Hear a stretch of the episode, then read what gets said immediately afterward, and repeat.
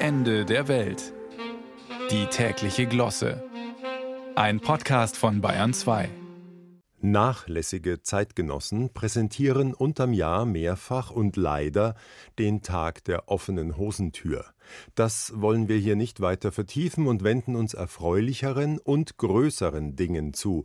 Schließlich sind offene Türen auch im offiziellen Angebot und erkenntnisstiftend, wie am Tag des Denkmals oder der Bayerischen Staatskanzlei, und wenn nun dort auch noch der 81-jährige Edmund Stoiber in der Zirbelstube sitzt, hat man gleich beide Klappen in einer Fliege, wenn sie äh meinen, was ich wisse. Tag der offenen Türen, jedenfalls auch in Moscheen und Museen, letztere sogar in langen Nächten, wenn dort Dinosaurier und Urmenschen zum Leben erwachen, hab ich mal im Kino gesehen. Gestern aber, unter brütender Sommersonne in bayerisch Serengeti, also Unterfranken, Tag der offenen Gartentür. Dutzende Gartenbesitzer, erkennbar an gewaltigen grünen Daumen, gewährten huldvoll und stolz Einlass in ihre grünen Höll äh, Kleinode. Ich zitiere aus dem Angebot.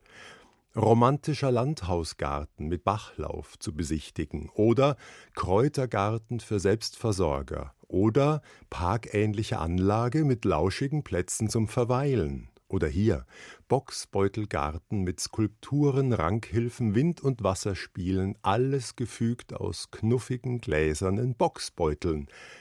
Aber dann, last but never least, und wir denken uns einen dreifachen Tusch dazu, Veit Züchheim, Reihenhausgarten, klein aber oho.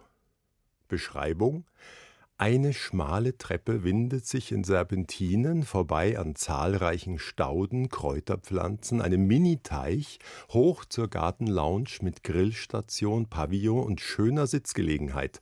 Ein Schmetterlingsflieder schützt vor allzu neugierigen Blicken und bringt sommerliches Leben. Zitat Ende.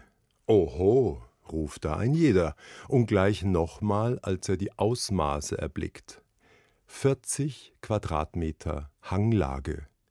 Wer hier spöttisch auflacht, laut Statistik stehen jedem Ballungsraum Insassen 27 Quadratmeter Grün zur Verfügung, für die große Mehrheit allerdings in öffentlichen Parks und auf Rasenflächen, auf die nicht wenige aus dem fünften Stock ohne Balkon hinabblicken.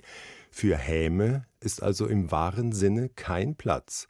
Und was hätten wir Groß- und Innenstädter im Gegenzug schon zu bieten? Allenfalls einen Tag der offenen Autotür oder eine lange Nacht der offenen Wohnungstür. Vielleicht erbarmt sich dann auch mal endlich einer und klaut den halbtoten Figus.